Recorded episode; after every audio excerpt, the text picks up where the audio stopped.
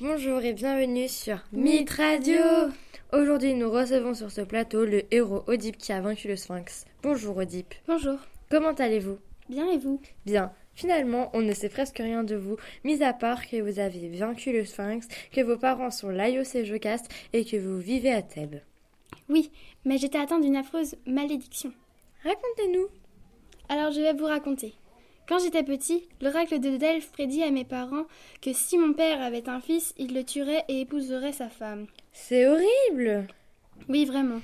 Donc mon père a demandé à un serviteur de m'abandonner sur le mont Citeron.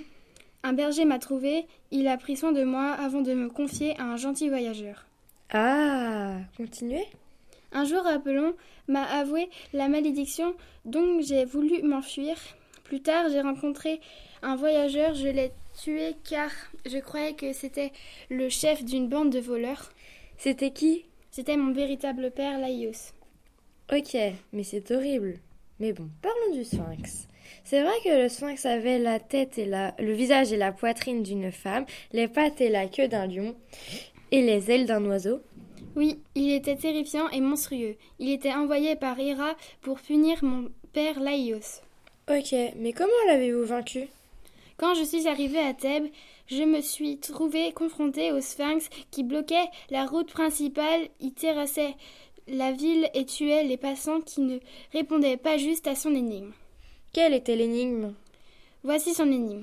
Qu'est-ce qui marche à quatre pattes le matin, à deux pattes le midi et à trois le soir Qu'est-ce que c'était la réponse La réponse était Tout de suite après la pub. 40 bars, c'est de la barre. Goûtez le nouveau goût 40 bars, caramel et nougat. Les deux mélangés, une explosion de saveurs.